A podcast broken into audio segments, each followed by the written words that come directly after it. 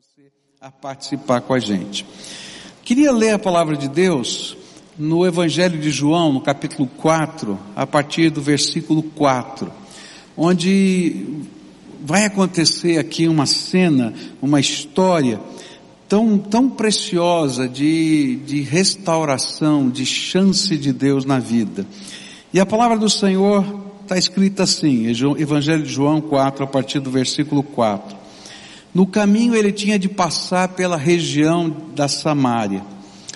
Ele chegou a uma cidade da Samária chamada Sicar, que ficava perto das terras que Jacó tinha dado ao seu filho José. E ali ficava o poço de Jacó. Era mais ou menos meio-dia quando Jesus, cansado da viagem, sentou-se perto do poço. E uma mulher samaritana veio tirar água. E Jesus disse: por favor, me dê um pouco de água. Os discípulos de Jesus tinham ido até a cidade comprar comida. E a mulher respondeu: O Senhor é judeu e eu sou samaritana. Então como é que o Senhor me pede água? E ela disse isso porque os judeus não se dão com os samaritanos. E então Jesus disse: Se você soubesse o que Deus pode dar, e quem é que está lhe pedindo água, você pediria a ele e ele lhe daria água da vida. Ela respondeu: O senhor não tem balde para tirar água, o poço é fundo, como é que vai conseguir essa água da vida? Nosso antepassado Jacó nos deu esse poço. Ele, os seus filhos e os seus animais beberam água daqui. Será que o Senhor é mais importante do que Jacó? E então Jesus disse: Quem beber desta água terá sede de novo, mas a pessoa que beber da água que eu lhe der, nunca mais terá sede, porque a água que eu lhe der se tornará nela uma fonte de água que dará vida eterna. E então a mulher pediu: Por favor, me dê essa água Assim eu nunca mais terei sede e não precisarei mais vir aqui buscar água. Vai chamar o seu marido e volte aqui, ordenou Jesus. Eu não tenho marido, respondeu a mulher. E então Jesus disse: Você está certa ao dizer que não tem marido, pois já teve cinco, e este que você tem agora não é de fato seu marido. Sim, você falou a verdade. E a mulher respondeu: Agora eu sei que o Senhor é um profeta. Os nossos antepassados adoravam a Deus deste monte, mas vocês judeus dizem que Jerusalém é o lugar onde devemos adorá-lo. E Jesus disse: mulher, creia no que eu digo. Chegará o tempo em que ninguém vai adorar a Deus, nem neste monte, nem em Jerusalém. Vocês samaritanos não sabem o que adoram, mas nós sabemos o que adoramos, porque a salvação vem dos judeus. Mas virá o tempo, e de fato já chegou, em que os verdadeiros adoradores vão adorar o Pai em espírito e em verdade, pois são esses que o Pai quer que o adorem. Deus é espírito, por isso os que o adoram devem adorá-lo em espírito e em verdade. E a mulher respondeu, eu sei que o Messias, chamado Cristo, tem de vir, e quando ele vier, vai explicar tudo para nós. E então Jesus afirmou: Pois eu, pois eu que estou falando com você sou o Messias. E naquele momento chegaram os seus discípulos e ficaram admirados, pois ele estava conversando com uma mulher. Mas nenhum deles perguntou à mulher o que ela queria.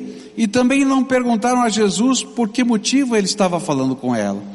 E em seguida a mulher deixou ali o seu pote, voltou até a cidade e disse a todas as pessoas, venham ver o homem que me disse tudo o que tenho feito.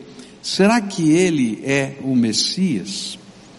Pai querido, nós estamos aqui reunidos debaixo da autoridade do precioso nome do teu filho Jesus.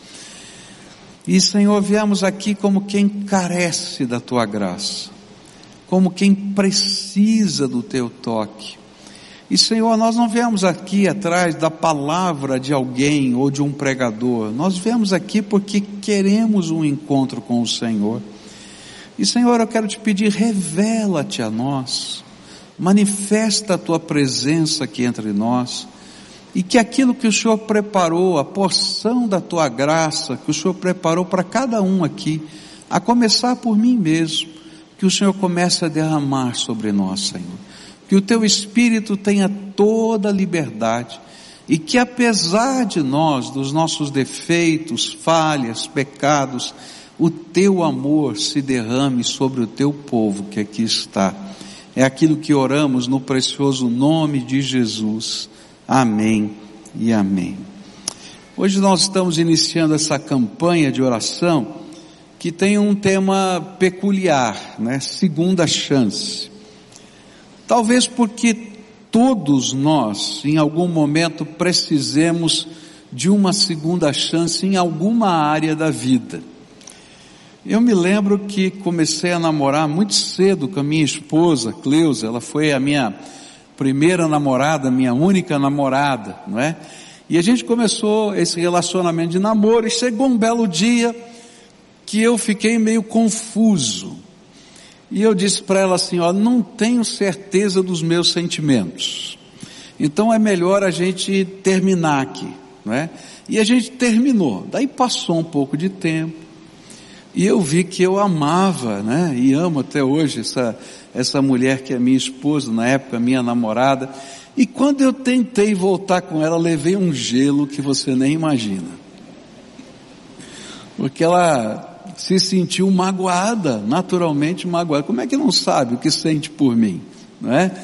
E por causa disso foi complicado. E eu precisava de uma segunda chance. E se ela não tivesse dado, não teria casado com ela. Eu acho que todos nós, em algum momento da história da vida, vamos precisar de uma nova chance. E é interessante que o Senhor está trabalhando, e esse texto vai mostrar para a gente, que essa mulher, ela tinha um problema na vida afetiva dela ela teve cinco maridos. E a Bíblia diz que o relacionamento que ela vivia nesse momento do encontro com Jesus, que provavelmente seria o sexto relacionamento, não era um relacionamento correto, não era um relacionamento é, saudável. Muito provavelmente era um amante. Isso também se depreende não somente do fato da conversa de Jesus com essa mulher, mas pelo horário que ela foi buscar água. Ninguém ia buscar água no poço meio-dia, porque meio-dia é o horário do sol a pino. E aí, naquela cultura, era o horário que a gente estava, eh, as pessoas estavam almoçando, as pessoas estavam com os, os, seus relacionamentos, a sua família, os seus afazeres. E ela foi no horário que ninguém ia ao poço muito provavelmente para não encontrar ninguém da cidade, porque as pessoas certamente tinham uma opinião a respeito dela que não era muito boa. E é nesse contexto que Jesus começa a conversar com essa mulher. E de alguma maneira oferece a essa mulher uma nova chance para algo que ela não tinha discernimento era o discernimento do seu vazio de alma. É interessante que há pessoas que não entendem o vazio da alma e tentam preencher o vazio da alma com algo ou com alguém. E o pior é que o vazio da alma só se preenche com o poder gracioso do Senhor Jesus Cristo. Não tem outra coisa que possa preencher o vazio da alma. E às vezes a gente está à busca de algo que preenche o vazio. E a gente vai procurar na pessoa de alguém que com o seu afeto possa nos preencher. Mas esse relacionamento acaba sendo tóxico. Porque ninguém é capaz de preencher o vazio da alma. E aí a gente transfere para outra pessoa a identidade de salvar a alma da gente, mas não dá, não consegue, e normalmente esses relacionamentos acabam se deteriorando e sendo tremendamente machucantes no processo. Eu conheço muita gente assim. Essa mulher estava vivendo algo parecido. Eu não conheço a história dela, a Bíblia não fala detalhes da história dela, mas eu posso identificar na história de tanta gente Pessoas assim, que estão buscando algo que preenche o vazio da alma e não vão encontrar se não olharem na direção certa. Por isso eu queria passear aqui por esse texto, não é fazer uma, uma, um estudo profundo de todos os detalhes, mas sobre essa perspectiva dessa nova chance da graça de Deus, tentar, passeando por esse texto, descobrir as lições que Jesus apresenta para a gente sobre esse, essa nova chance que só Ele pode nos dar. A primeira coisa que me chama a atenção aparece no versículo 4. E o versículo 4 diz assim: No caminho ele tinha de passar pela região da Samária. Há muitas maneiras da gente entender essa afirmação. A primeira, talvez a mais natural, era era o seu caminho. Ele estava na rota, ele estava naquela direção. A segunda maneira era era um desígnio divino ele passar naquela região. Do ponto de vista dos costumes dos judeus, esse não era o caminho usual. O judeu não atravessava a Samária, porque eles eram inimigos. Os judeus e os samaritanos eram inimigos, tá? Então vamos imaginar no contexto da Palestina de hoje, tá? E você tivesse que fazer uma viagem e de repente um judeu ortodoxo dissesse assim: "Eu tenho que passar pela faixa de Gaza". Né? Ele vai dar a volta, mas não vai passar pela faixa de Gaza. Era mais ou menos assim naquele tempo. Um judeu não atravessava normalmente os caminhos, né, por Samaria ou por Samaria. Mas Jesus disse: "Eu tenho que passar por esse lugar". E eu entendo que havia nisso um desígnio, um desígnio divino, um desígnio espiritual. Por isso havia esse propósito. E assim eu entendo que Jesus precisava, porque ali havia uma mulher que precisava que ele desamarrasse as minas do coração dela. As minas de dor, de decepção, de ódio, de rancor, de amargura do seu coração. E quando a gente vai ler o texto todo, a gente vai descobrir que não era só essa mulher mas que o Senhor tinha um propósito para com toda aquela aldeia onde estava o poço de Jacó, porque depois várias pessoas daquela cidade começaram a chegar e Jesus foi recebido por eles, apesar de ser um judeu e tido como um inimigo, e ele passa alguns dias ali com eles. Ele precisava passar por Samaria, porque aquela mulher precisava de uma segunda chance. E através do seu encontro pessoal com o Mestre, o Senhor estava oferecendo essa segunda chance. Assim, a primeira lição que eu queria destacar nesse texto é que toda vez que você precisa de uma nova chance, a grande iniciativa não vem de você mesmo, porque às vezes a gente nem percebe que precisa de uma nova chance espiritual. Às vezes a gente está sublimando o que está dentro da gente com outros tipos de sentimentos que não preenchem o coração, com outras atitudes que não preenchem a alma. Mas aí vem o Senhor, que ama a gente, e diz: Eu preciso passar pela tua vida. E é interessante que quando ele passa, ele deixa marcas da sua graça para identificar para a gente mesmo que esse encontro não foi casual, que esse encontro foi dádiva do Senhor na vida da gente. É, é tremendo como Deus ele prepara nas, na vida da gente cenas, momentos, que a gente imagina que não podem ser vividos, experimentados, se não fosse porque Deus tomou uma iniciativa a nosso favor. Eu me lembro que na minha vida espiritual começou com a minha avó se preocupando comigo, mas eu entendo que a preocupação da minha avó foi um mover do espírito. E mesmo que eu não quisesse saber de nada, o Senhor preparou para mim um encontro. E naquele encontro, tanta coisa aconteceu para que eu pudesse ter a minha mente despertada. Eu ouço histórias aqui das mais variadas, do mover de Deus, do agir de Deus, de como Deus vai trabalhando na nossa vida.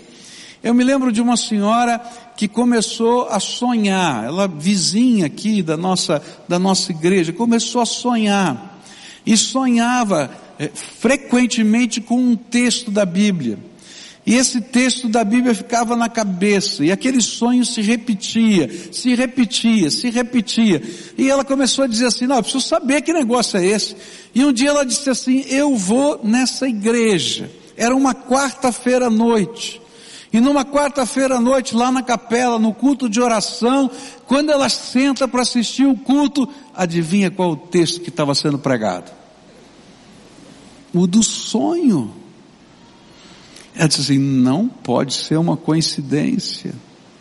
Há coisas que são tão naturais, tão assim extraordinárias, melhor dizendo, que a gente diz, não, não tem outro jeito, teve que ser de Deus esse negócio. Eu ouvi hoje de manhã a história de uma pessoa que chegou aqui no culto angustiada, tinha passado por uma série de problemas, não é? E ela, essa pessoa disse assim, Senhor, se tu tens alguma coisa para minha vida, se de fato tu, tá olhando, tu estás olhando para mim, que quando eu chegue nessa igreja hoje, alguém me diga, seja bem-vindo à casa do Pai. Adivinha o que ela ouviu? Alguém lá na recepção cumprimenta e diz: Olha, seja bem-vindo à casa do Pai. Ah, caiu de joelhos e começou a orar. Deus é o iniciador da obra da redenção na nossa vida e da segunda chance. Jesus tinha que passar por Samaria, assim como ele tem que passar pela sua casa. Assim como ele teve, tem que passar pelo meio da, da confusão que está havendo na sua família, assim como ele tem que passar no meio dos problemas emocionais que você vive, para dizer, eu amo você e tenho um propósito para a tua vida. E pode ser que no meio da confusão que você viva, você possa estar reagindo como essa mulher reagiu. De pronto ela não entendeu nada disso. O senhor não é judeu? Por que está falando comigo? Onde está o pote onde o Senhor vai tirar a água da vida? Que água da vida é essa? Essa expressão água da vida, ela podia ser entendida, se a gente lê nos originais, como água viva. Água viva no sentido de ser uma fonte que jorre, uma, uma, uma mina, uma bica d'água, não é? E ela estava pegando uma água do poço, diz assim, escolha, escuta aqui, esse poço aqui é mais antigo do que você, foi Jacó que cavou esse pouco, poço, não é que tem água viva aqui, não tem água viva não, não tem. Ela não conseguia entender. Mas o Senhor não parou de conversar com ela. E eu quero dizer uma coisa para você. O Senhor que nos dá uma nova chance não desistiu de você e nem vai desistir de você.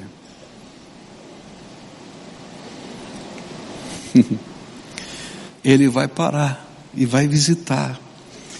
E ainda até que os discípulos não entendessem, ele continuou ministrando na vida daquela mulher. Primeira lição, o iniciador desse processo é o Senhor. E quando a gente olha para a história da salvação, a gente vai entender melhor isso tudo. A Bíblia diz que Deus amou o mundo de tal maneira que deu o seu Filho unigênito para que todo aquele que nele crê não pereça, mas tenha a vida eterna. E o que a Bíblia está ensinando para a gente é que um dia Deus olhou desde o seu céu a sua criação, os seres humanos. E esse Deus Todo-Poderoso olhou para a nossa condição. E ele disse: tem que fazer alguma coisa por esses que eu criei. E então ele se esvazia da sua glória para caber na forma humana. Nasce aqui na forma de um ser humano.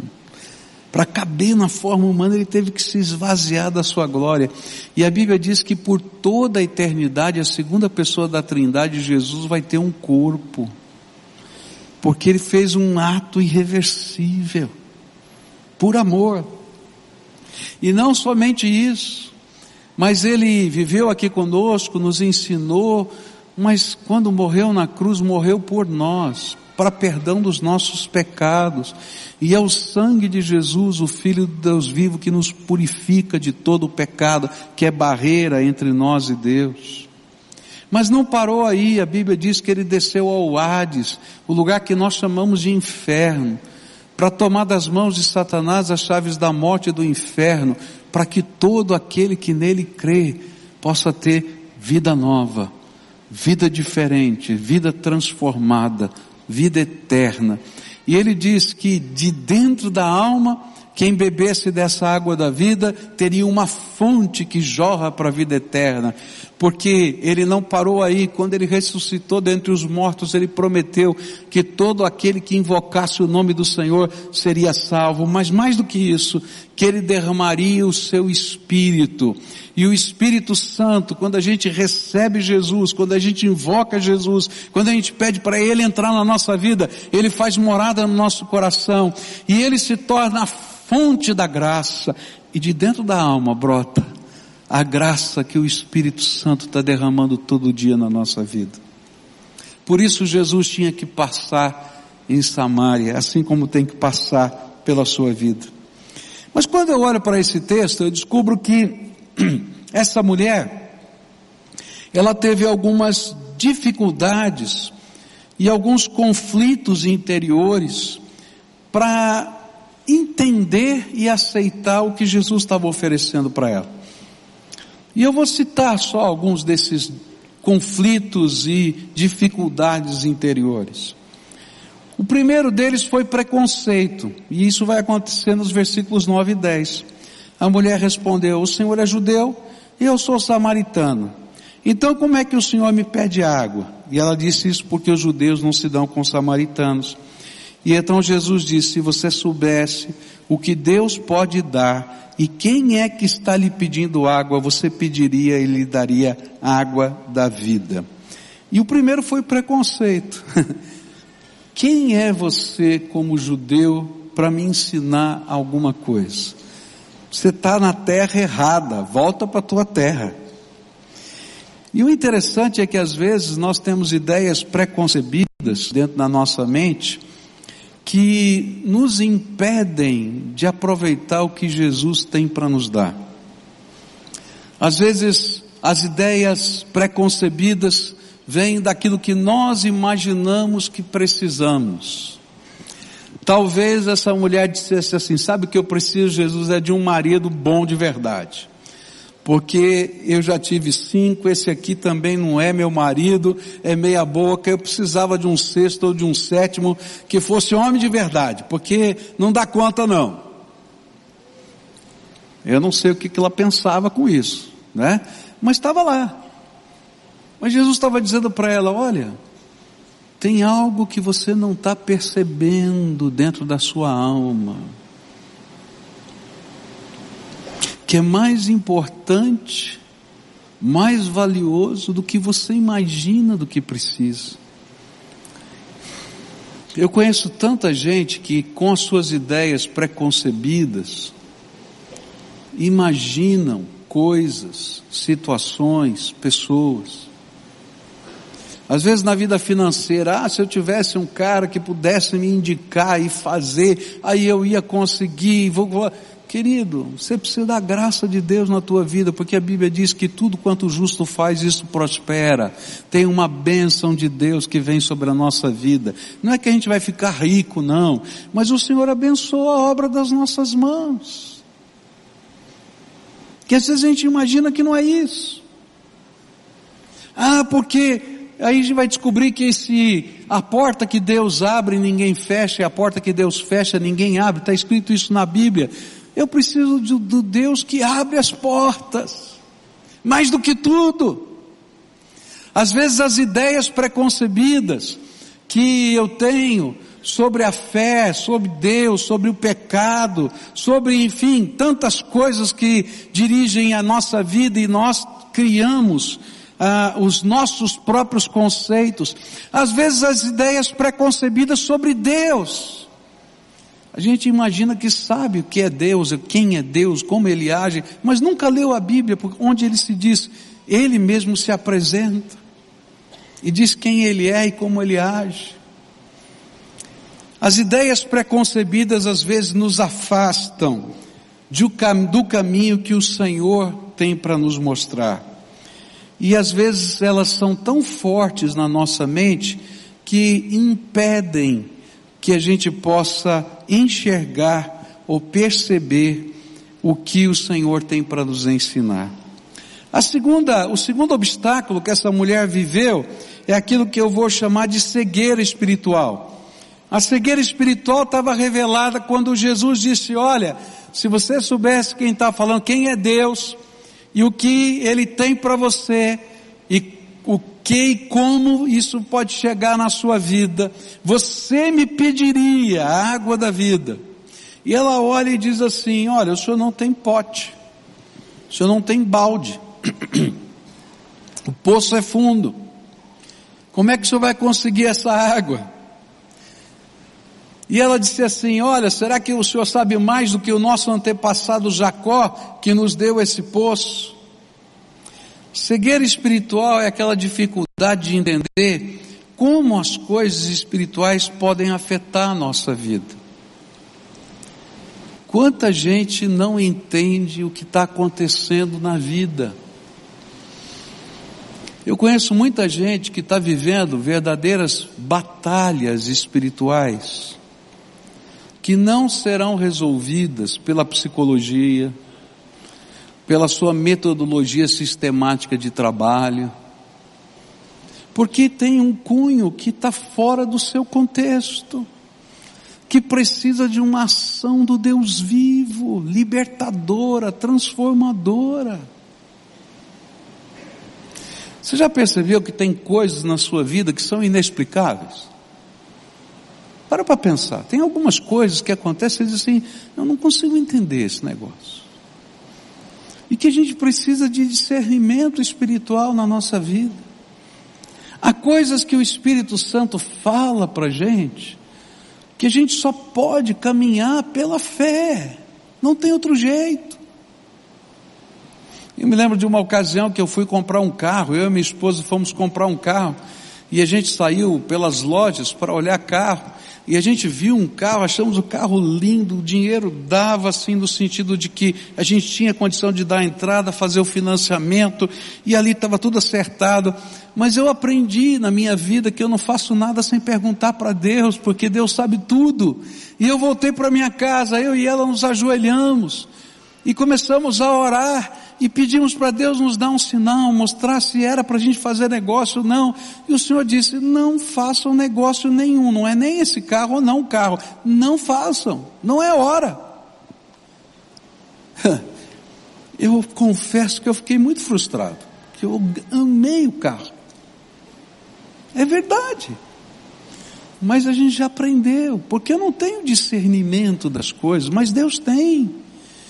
E aí foi interessante porque passaram-se alguns meses, o meu sogro perdeu quase tudo que tinha, seu, sua empresa fechou, ele teve que vir morar aqui conosco, na, aqui em Curitiba, e aquelas prestações que a gente ia pagar iam inviabilizar a gente poder atender a nossa família.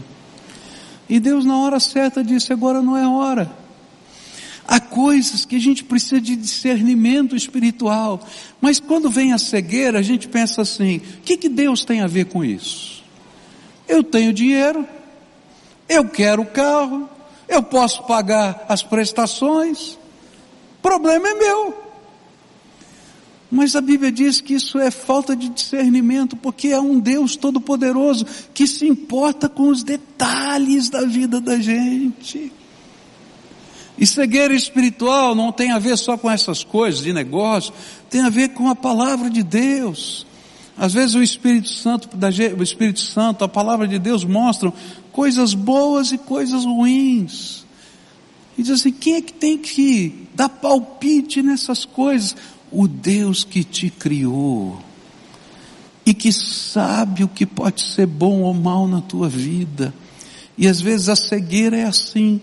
O Senhor está falando de água da vida, esse poder do Espírito que flui dentro da gente e que jorra para a vida da gente. E ela estava preocupada com o poço, porque não tinha capacidade de ir além do que era capaz de ver. E eu quero dizer para você que tem muitas vezes na minha vida e na sua vida que nós ficamos amarrados apenas aquilo que a gente consegue ver. Mas o mundo não é feito só das coisas que a gente vê. E eu não preciso ir longe. Se eu tirasse uma coisa agora desse lugar que você não vê, todos nós morreríamos. É só eu tirar o ar. Você vê o ar? Agora, porque você vê, deixa eu tirar um pouquinho, você vai sentir quanto ele existe. Não é verdade? E às vezes o Espírito Santo está ministrando de coisas tão tremendas. E a gente diz, eu não estou vendo. Não estou conseguindo.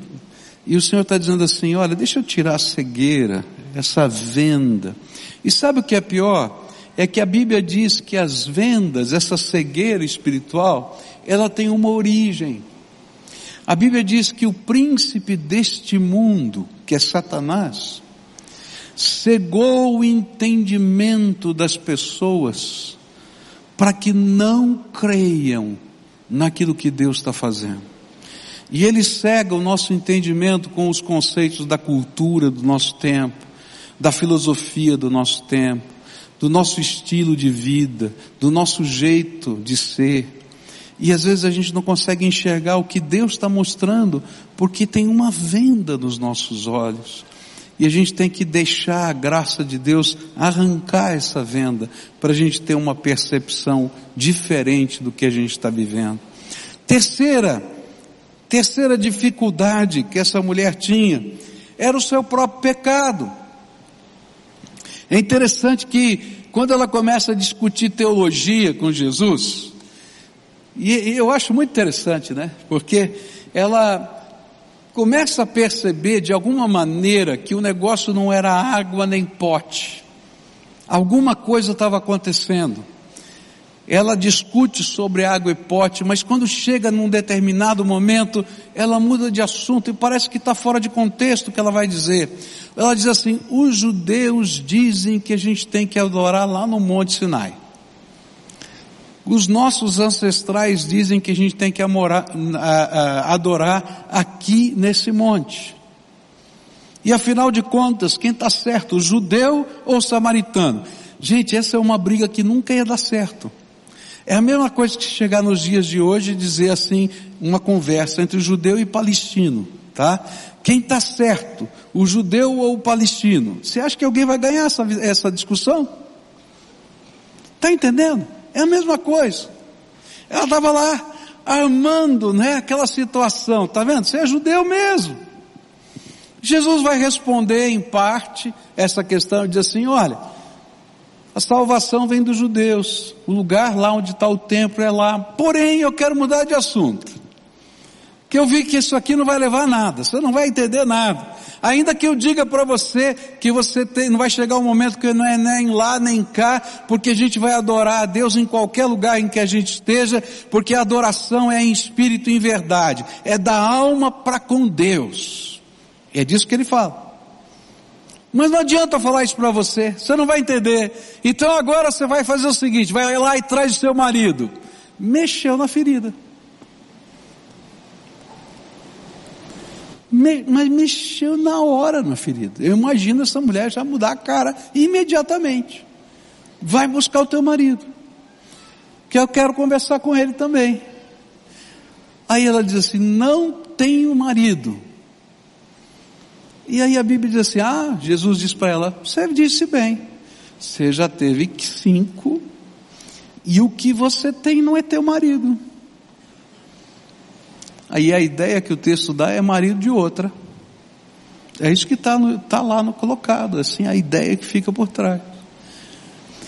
E aí a gente vai perceber mais um obstáculo que surge quando às vezes a gente está lidando com coisas espirituais. É que toda vez que o Senhor vai trabalhar a nossa vida para nos dar uma nova chance, não tem jeito. Ele vai ter que mexer com o maior de todos os obstáculos, que é o pecado que a gente ama.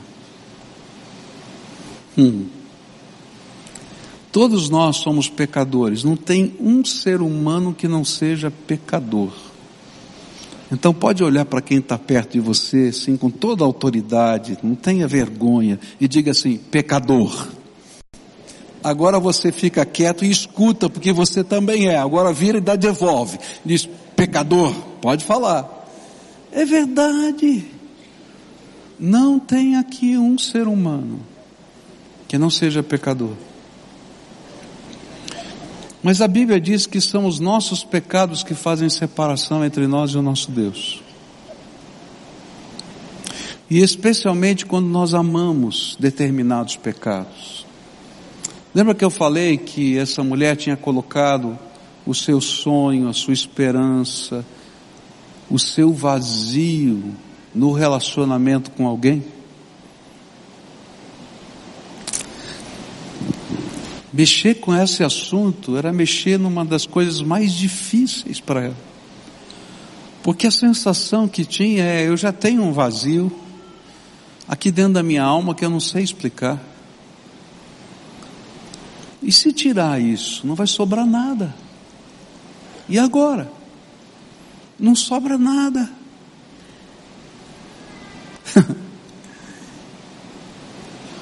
E com certeza, nessa altura da vida, já tinham tantas justificativas. Olha, eu já tentei cinco casamentos, para que casar de novo? Tá bom do jeito que tá. E se não der certo, dói menos. A gente dá um outro jeito. E eu posso achar tantas outras justificativas para tantos outros sentimentos que às vezes aos quais nós estamos amarrados e presos. E o Senhor vai trabalhar exatamente ali. E é interessante que o que faz essa mulher entender que Jesus é o Messias não tem nada a ver com as outras conversas. Mas quando Jesus toca na ferida, ele diz assim: Agora eu sei que o Senhor é um profeta. E eu estou esperando a vinda do Messias. E quando ele vier, ele vai me ensinar a ser diferente do que eu sou. E aí Jesus, como profeta reconhecido por ela, diz assim: Eu sou o Messias que falo com você. E aí a mente dessa mulher começa a se abrir e dizer assim: opa, o Messias chegou e ele tem algo novo para mim. Porque havia dentro da cultura daquele tempo, entre judeus e entre samaritanos, apesar deles serem inimigos, um sentimento de que quando o Messias, o prometido de Deus no Antigo Testamento chegasse, ele ensinaria um novo caminho para eles. E ela disse: Ok, então se você é o Messias, se você é o Messias, eu preciso desse novo caminho. E começa uma mudança. E aí, eu vou para a última coisa que eu queria deixar com você nessa noite. É que a última lição tem a ver com uma pergunta. O que eu preciso para alcançar a nova chance? Se essa nova chance ela vem porque Jesus tem um plano para mim. Se essa nova chance ela às vezes esbarra nos conflitos da minha alma então o que eu preciso fazer para alcançar essa nova chance? E aí para mim chega aqui os versículos 28 e 29 dizem assim: Em seguida a mulher deixou ali o seu pote, voltou até a cidade e disse a todas as pessoas: Venham ver o homem que disse tudo o que eu tenho feito. Será que ele é o Messias? Talvez a pergunta crucial aqui seja esta: o que eu preciso fazer para receber de Jesus a nova chance. E esse texto ilustra bem duas atitudes imprescindíveis para a gente experimentar essa nova chance. Aquela mulher deixou o seu pote aos pés de Jesus. E não tem como a gente a gente alcançar a nova chance sem que a gente deixe alguma coisa. Hum. Não tem jeito. Quando ela deixou o pote, naturalmente estava cheio d'água, porque ela ia dar água para Jesus, estava cheio d'água. Parecia que ela perdeu o serviço dela. Quando ela volta para a cidade e começa a falar para as pessoas ao meio-dia, as pessoas estão dentro de casa, ela teve que bater na porta das, das casas para fazer isso. E ela não gostaria muito de ser confrontada pelas pessoas.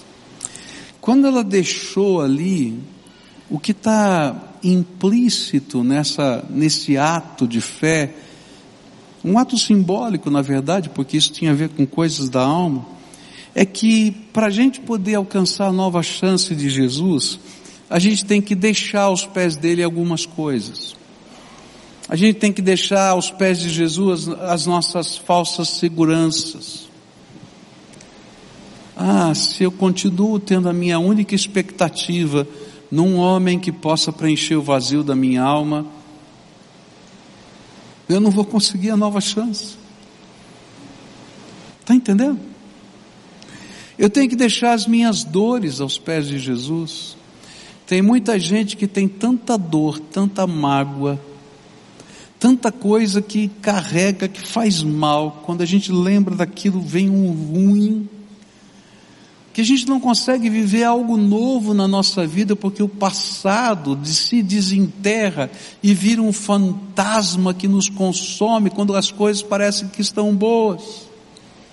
E não tem jeito de a gente obter nova oportunidade da graça se eu disser, toma aqui. E o pior, queridos, é que essa, esse mal que está guardado dentro da gente, faz mal. Eu me lembro que eu fui num restaurante uma vez e fui pagar a conta, saí da minha, da minha uh, mesa e fui pagar a conta no caixa, né? E aí, na, na parede assim, onde ficava o dono do restaurante, atrás dele, do lado, em tudo quanto era canto, tinha cheque sem fundo. E a parede toda era decorada de cheque sem fundo. E eu olhei para ele e falei, o que, que é isso aqui? São os desgraçados que me roubaram. Então eu publico o nome deles aqui na parede. E é interessante, né? Não tira, porque aquilo vira um tesouro. Nunca mais vai receber o cheque, mas não joga fora, porque continua lá e todo dia ele olha com raiva. Dá raiva dá, vamos falar a verdade, né? Mas às vezes o que a gente carrega dentro da gente faz mal para a gente, não faz mal para o outro. O outro cara não volta nunca mais no restaurante dele, não está nem aí com o cheque. Quem está passando mal todo dia é o que te colocou o cheque lá. Às vezes, a gente tem que deixar o que faz mal aos pés do Senhor.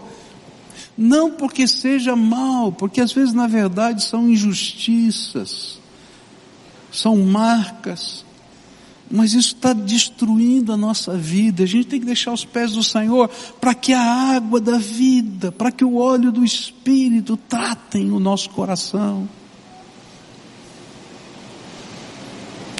Às vezes a gente tem que deixar os nossos medos, os nossos preconceitos, tudo aquilo que pode impedir o agir de Deus na nossa vida tem que ser deixado aos pés dele, senão não dá.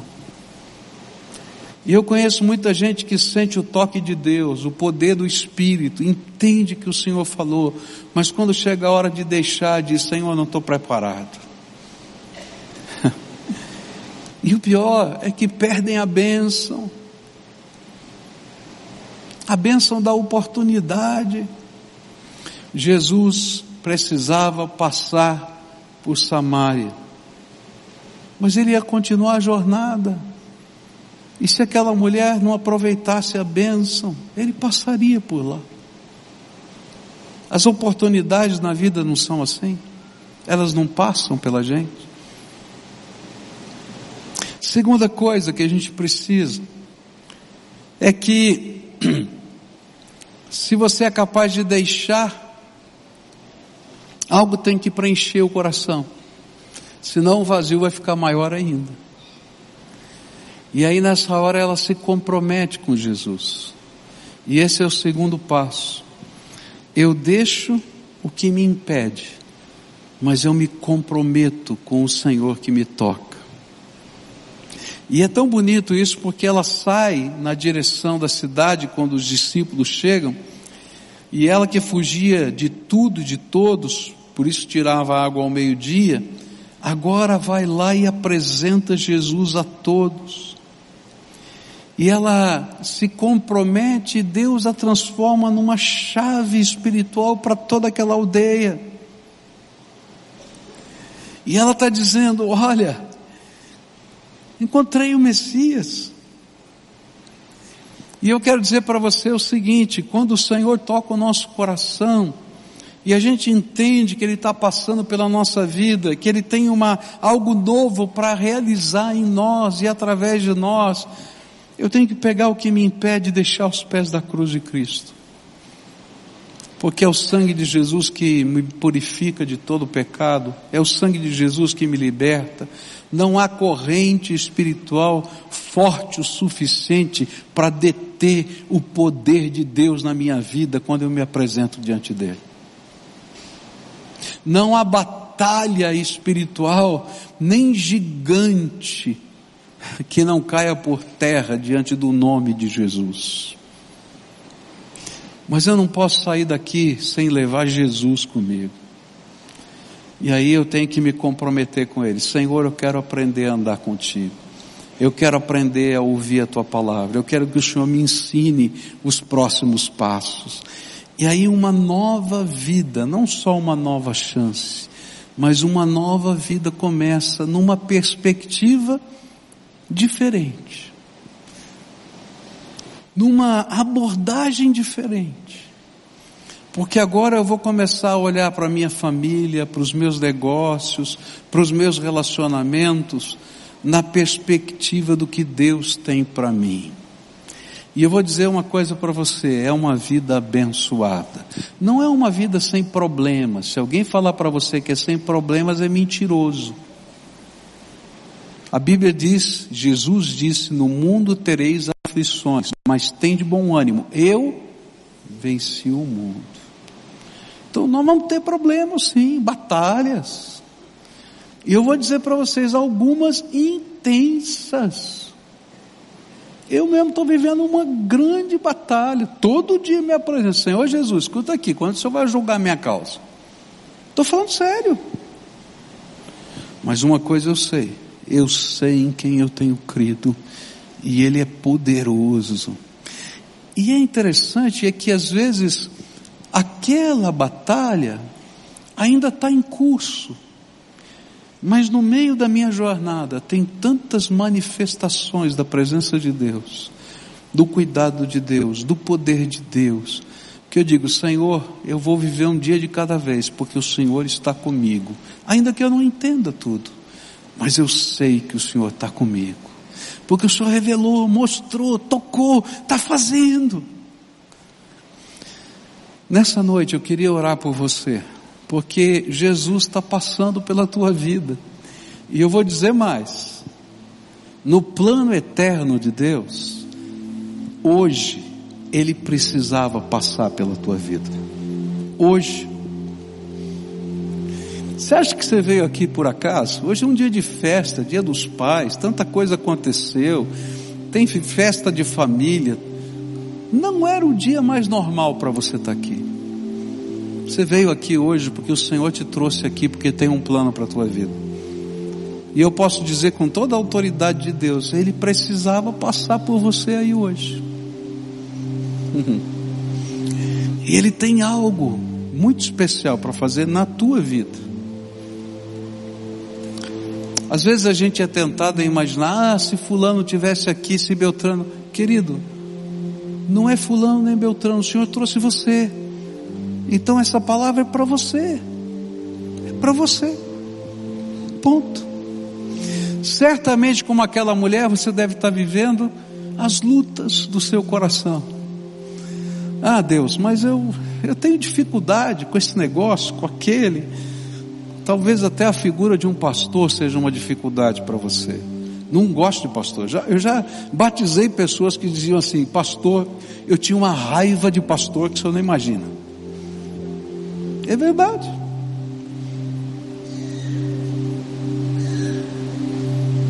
Teve um que disse assim para mim uma vez, no dia do batismo: Pastor, quando eu passava aqui no Batel e via essa igreja bonita, eu dizia: Que raiva!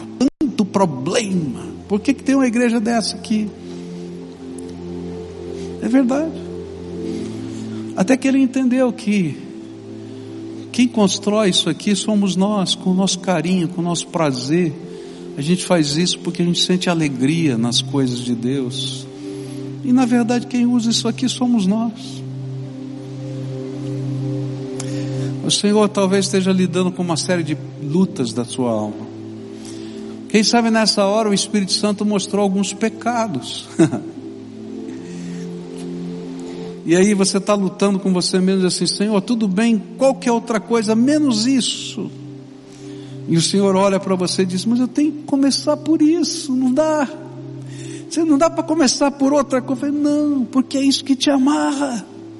Deixa eu trabalhar a tua vida. E aí chega o um momento que a gente tem que vir do jeito que a gente está e colocar aos pés do Senhor o que nos impede. Mas não sair daqui vazio. Porque se fosse para sair vazio, eu acho que eu não viria. Porque o buraco é grande demais aqui dentro. Mas assim, Senhor, eu quero me comprometer contigo e com o teu poder. E sabe que vai acontecer? Vai acontecer um milagre aqui hoje. O Senhor vai abrir as janelas dos céus e vai começar a derramar o Espírito Santo sobre a tua vida. E o templo do Deus vivo fará morada dentro do seu coração. E ele vai ser o seu professor particular. E a cada dia ele vai ministrar algo novo na tua vida. Você vai aprender a andar com ele. Você vai aprender a sonhar com ele. Você vai aprender a construir pelo poder dele. Você vai aprender a dizer sim e não pela graça dele. E aí você vai ver o que é a água da vida que flui daqui, da dentro da nossa alma para a vida eterna. Se você é essa pessoa a quem o Espírito Santo está falando, eu vou convidar você para vir aqui à frente para a gente orar. E eu vou dizer, olha, a primeira grande tentação que você vai sofrer vai ser a seguinte: ok, pastor, eu quero esse negócio, mas eu vou fazer do meu jeito eu vou ficar aqui, vou fazer minha oração, vou fazer do meu jeito. Eu quero dizer para você o seguinte: do teu jeito você está fazendo a vida inteira. A grande mudança é fazer do jeito de Jesus. E a primeira coisa que a gente vai aprender do jeito de Jesus é que quem tem autoridade sobre a nossa vida é Ele. E vou dizer mais: se você não for capaz de fazer do jeito de Jesus, no momento de oração, dentro de um templo, não se engane, você não vai fazer nada do jeito de Jesus lá fora. Então, se hoje o Espírito Santo de Deus está falando com você, você vai começar a sair do seu lugar, vai vir aqui à frente, vai deixar algumas coisas no altar de Deus e vai levar a graça de Deus com você. A gente vai orar juntos. Se tiver uma família que está aqui, oprimida, sabe o que a palavra opressão significa? Apertada, está sendo esmagada, está se sentindo esmagada Vem, porque o Senhor tem algo novo para a tua casa. Vai saindo do teu lugar, em nome de Jesus. Se você estiver lá na galeria, desce por essas escadas aqui, vai chegando para cá, vai vindo. Isso, em nome de Jesus. Se o Espírito de Deus está falando com você, vai levantando, vai vindo para cá. Esse é tempo de oração, é de busca. O Senhor passou pela tua vida, vai fazer alguma coisa nova no teu coração. Não deixa passar, não. Segura, segura porque isso tem algo para você. marido, esposa estão aí junto com os filhinhos. Um olha para o outro e diz assim: nossa casa está precisando. Vamos, venha, família inteira. Às vezes a gente pensa, ó, tem que começar nele, tem que começar nela. Queridos, a gente começa onde Deus toca. Se Deus tocou o teu coração, começa com você. E aquilo que Deus começa a mover na nossa vida, vai afetando e influenciando outros. Então venha. Venha, deixa o Espírito de Deus tocar a tua vida, fazer a obra dele no teu coração. Louvado seja Deus. Isso. Vem. Olha que coisa linda. Me traz muita alegria o coração ver esse movimento santo aqui. Quero dizer para vocês, olha, como pastor, toda a minha alma, vocês não são troféus do pregador. Se alguém falar isso para você, não acredite. Eu me alegro em ver que a porta da alma está aberta e que Jesus vai fazer alguma coisa. E que um dia, eu não sei se eu vou ter essa, esse privilégio e oportunidade, mas quem sabe, eu vou poder ouvir um pedacinho da tua história, como o Senhor fez algo novo na tua vida, como essas histórias que eu contei aqui, são pessoas que vêm e contam para a gente voluntariamente. Eu vou dizer para você, eu vou vibrar com essa história. Não por nada, mas porque Jesus está vivo e é Ele que faz essas coisas. Quando você sair daqui, você não vai me ver, mas Jesus vai estar com você. Quando você for para casa, Jesus vai estar com você. Quando você buscar a face dele lá no carro, no caminho, no... Jesus vai estar com você. E é isso que eu vibro. É isso que eu vibro. Porque ele vai estar com você. Ele vai estar com você e ele vai estar com você. Amém? Então agora nós vamos orar juntos. Você concorda? Tá? Lembra que eu falei que tinha duas coisas para fazer? Deixar e se comprometer. Então a primeira, o que é que você está sentindo no coração que Jesus falou? Ó, coloca isso aqui nos meus pés. Que, que ele ministrou na sua vida? Eu não sei, só você e ele sabe. Então a primeira oração é tua, Senhor, eu estou deixando. Eu estou com medo de fazer isso. Pode falar, eu estou com medo. Coloca aos pés do Senhor Jesus. Vai colocando. Fala da tua alma, do vazio da tua alma, da necessidade que você tem. Eu falei de pessoas, mas às vezes a gente coloca o vazio da alma focado em coisas e não preenche o coração da gente. Coloca, coloca diante do Senhor. Pede a intervenção dele. Se forem pecados, pede para Ele lavar com o sangue dele, porque o sangue de Jesus nos purifica de todo pecado. Se forem coisas que amarram você, às vezes são vícios que nos amarram. Eu quero dizer para você, você vai pedir para o Senhor tomar isso das suas mãos e a corrente que te algema seja quebrada pelo poder do nome de Jesus. Fala, Senhor Jesus, eu vou colocar aqui, mas eu tenho medo de trazer de volta. Eu preciso de uma intervenção poderosa. Põe a tua mão de poder. Põe a tua mão de poder. Fala com ele. Fala. Se for alguma coisa que tem a ver com os seus relacionamentos familiares, dores, mágoas, falta de perdão, você não conversa com alguém da tua casa, você não sabe como fazer, você vai dizer, Senhor, eu quero uma mudança nisso. E essa mudança vai começar no meu coração, antes de começar no coração do outro. Que o Senhor me ajude para ver restauração. Agora você vai fazer a segunda coisa nessa oração. Eu não quero sair daqui vazio. Então, Jesus, vem comigo. Eu abro a porta do meu coração para o Senhor entrar. Faz a morada dentro de mim.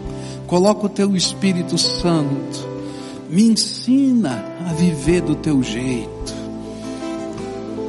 Abre a minha mente para enxergar as coisas segundo a tua perspectiva.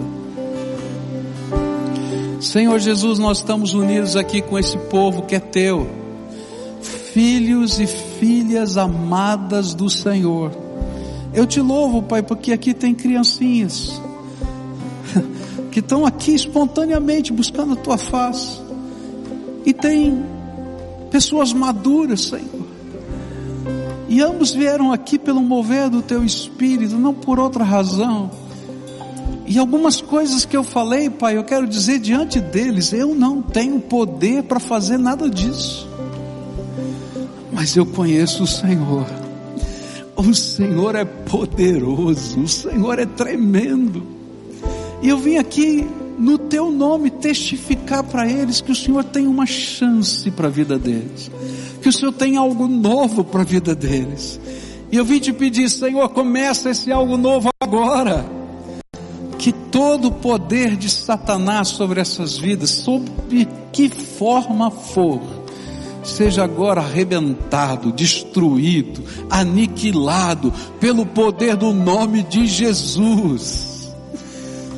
Que toda falta de paz e todo vazio da alma possa ser preenchido pelo amor do Senhor. Ó oh, Pai, eu quero te pedir, começa a derramar o teu amor, mas de uma maneira tão profusa, tão maravilhosa, tão inundante, que eles se sintam, Senhor, flutuando no teu amor. Ó oh, Pai, que toda acusação do inimigo contra essas vidas cesse agora em nome de Jesus porque o nome do Senhor, porque o sangue do Senhor, porque o sacrifício do Senhor é suficiente para nos restaurar. E eu quero te pedir agora, Senhor, começa a abrir as janelas dos céus e derramar o teu Espírito Santo. Ó oh, Pai, que o teu Espírito Santo esteja sobre eles em profusão seja o professor particular, nos relacionamentos familiares, na visão de vida, na visão de negócios, no certo e no errado. Ó oh, Pai, que o Senhor esteja agora a guiá-los. E que a alegria do Senhor, que é a nossa força, inunde a alma deles. Talvez eles estejam passando por problemas tão difíceis como essa semana eu atendi uma família que estava passando por um problema tão difícil, e eles disseram uma coisa que parecia uma contradição. Apesar de ser o pior momento nessa área da minha, da nossa vida, é o melhor momento que a gente está vivendo enquanto família, porque nós estamos vivendo algo tremendo de Deus na nossa casa. Ó oh, Pai, que esse algo tremendo do Senhor esteja acontecendo entre eles. Que haja restauração, não só dentro, mas fora também que o Senhor pegue todas essas circunstâncias e revele o teu poder. Fica com o teu povo, é aquilo que eu oro, em nome de Jesus. Amém e amém. Agora todo